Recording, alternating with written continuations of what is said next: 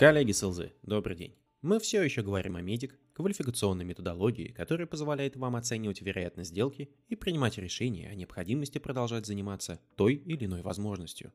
Сегодня мы обсудим третий квалификационный фактор – критерии принятия решения. По моему личному мнению, это тот фактор, над которым неопытные продавцы работают хуже всего. Причем настолько плохо, что нередко даже не знают о его существовании в принципе. Что же такое критерии принятия решения в понимании медик? Это набор принципов, правил и требований, на основании которых организация принимает решение о покупке. Иными словами, это набор критериев, которым должно соответствовать ваше решение и ваша компания для того, чтобы покупка была совершена. Представьте себе, что вы готовитесь отправиться в отпуск, и как любой человек хотели бы для себя идеального отдыха. Идеальный отдых в вашем понимании – это отдых в отеле, который обладает большой собственной территорией. Номера получили свежий ремонт, море находится в пешей доступности, Пляж обязательно песчаный, и в отеле непременно есть китайская кухня. Еще вы не можете прожить ни дня без своего питомца, а значит отель должен быть готов принять и его. Эти факторы как раз и будут критериями, на основании которых вы будете выбирать себе отель, так же как компания выбирает себе поставщика.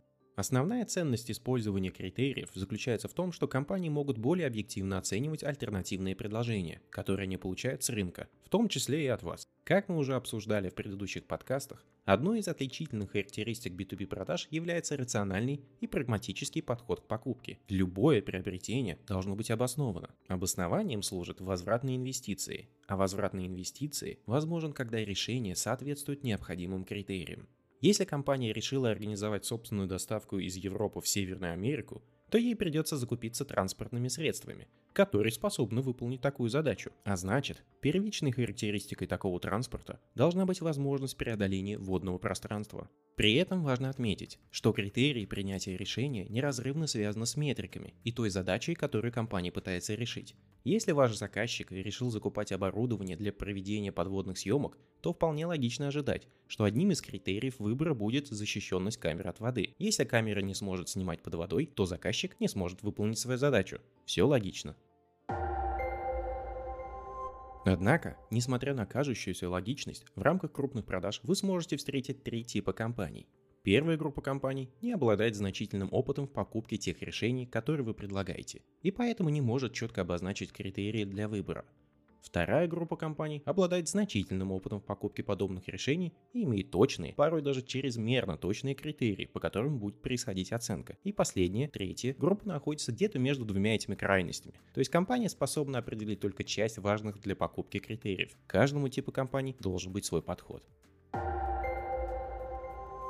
Для начала мы рассмотрим ключевые задачи при работе с компаниями, которые выдвигают конкретные и четкие критерии к покупке. В работе с такими компаниями необходимо решить две задачи, когда вы впервые получите от них список из 150 критериев, по которым будут оценивать ваше решение.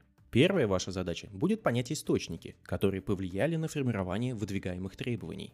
Нередко оказывается, что детализированные требования не являются результатом качественного мыслительного процесса со стороны клиента. Они могут быть результатом банального копирования требований, разработанных на предыдущем месте работы под совершенно иные цели, подсказкой внешнего консультанта или просто вере клиента в то, что именно так и должно быть. Однажды у меня был клиент, который хотел приобрести данные о вознаграждении нескольких редких должностей на рынке, чтобы понять, как справедливо оплачивать их труд. Мне было объявлено, что данные должны быть собраны за счет непосредственного опроса людей, которые сейчас занимают соответствующие должности. То есть, по мнению клиента, моя компания должна была найти максимальное количество таких специалистов, прозвонить их всех и во время звонка выяснить, сколько они получают на нынешнем месте работы. Я уточнил у клиента, почему проведение непосредственного опроса людей так важно для него. Оказалось, что клиент уже имел опыт заказа таких исследований, когда работал с рекрутинговыми компаниями, которые выполняли заказ именно таким образом. Звонили сотрудникам компании и под разным предлогом выясняли эту информацию. Однако он не знал, что есть компании, в числе которых была и моя, собирающие такую информацию профессионально. Мы проводили регулярные исследования, в рамках которого сотни крупных работодателей подавали нам данные о вознаграждении всех своих сотрудников, чтобы мы могли обработать эту информацию и вернуться к ним с аналитическими данными о том, как именно те или иные должности оплачиваются на рынке. А это значительно более точные данные, так как мы получали данные о реальных заработных платах непосредственно от самих компаний, а не от сотрудников, которые, получив звонок от внешнего рекрутера, решали набить себе цену и удваивали реальную сумму своего вознаграждения. Осознав, что есть более профессиональные способы для получения действительно качественных данных с рынка, клиент изменил свои критерии выбора, что дало нам возможность посотрудничать. Если бы этого не произошло, то клиент бы дисквалифицировал меня, а я его, и сделка бы не состоялась. Вторая ваша задача – это понять, насколько взаимосвязаны критерии выбора и конечные цели компании. Работая в той же компании, которая проводила исследования по вознаграждению, я активно занимался развитием нашего бизнеса в странах СНГ.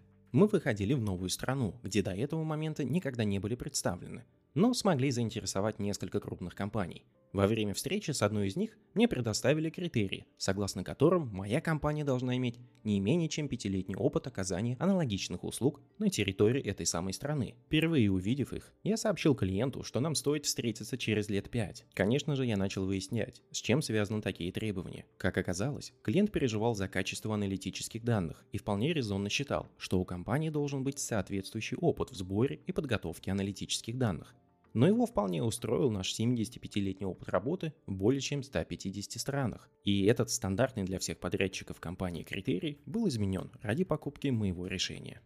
Именно поэтому, даже когда у компании есть четко очерченный набор характеристик, по которым будут приниматься решения о покупке, необходимо выяснять источники или историю появления таких требований и всегда уточнять с клиентом, как именно они связаны и влияют на конечный ожидаемый результат. Однако, как мы и говорили, вы вполне можете встретить компании, которые не могут точно определить и назвать критерии покупки. Часто такое происходит, когда продавец смог с нуля сформировать потребность у клиента, либо компания впервые делает такого рода покупку. Как бы там ни было, многие ссылзы считают, что это отличная ситуация, так как перед ними белый холст, на котором можно творить, то есть сформировать такие критерии, по которым проходит только его решение. Однако, это также может быть плохим сигналом, так как клиент не уделил достаточно времени, чтобы оценить рациональность покупки и какую именно проблему он решает. В данном случае ваша задача заключается в том, чтобы помочь клиенту определить критерии, которые помогут ему принять верное решение. Конечно, желательно, чтобы часть критериев отсылала клиента именно к тем аспектам вашего продукта или решения, которые уникальны и могут быть предоставлены только вами. Очень часто такие клиенты на прямой вопрос о факторах, которые будут учитываться при принятии решения, ответят стандартной заготовкой всех времен и народов. Мы будем оценивать качество и стоимость. Эти стандартные фразы сообщают вам ровным счетом ничего. Вы должны понять, что именно клиент понимает под качеством, из каких показателей или характеристик продукта будет складываться общее понимание качества.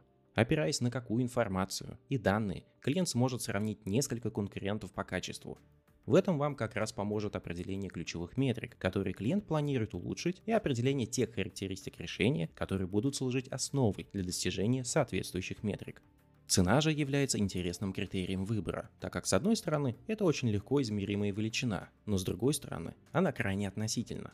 Представьте, что я делаю холодный звонок и попадаю на вас. Во время разговора я сходу сообщаю, что вы можете купить у меня нечто за 2000 долларов. Это дорого или дешево? Если речь о жвачке Orbit, то вы скажете, что я двинулся. Если же речь идет о вертолете, то вы скажете, что я даю вам его даром.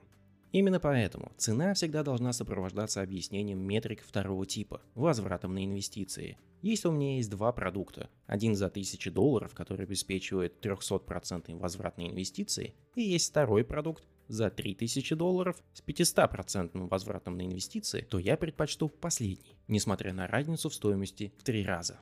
Так что, если вас изначально не отпугнула незрелость клиентов в покупке продуктов, подобных вашим, и вы принимаете решение продолжать работать над сделкой, никогда не оставляйте его одного с критериями цена и качество. Последствия могут вас неприятно удивить, даже если это именно вы помогли клиенту осознать, что у него есть проблема, которую нужно решать.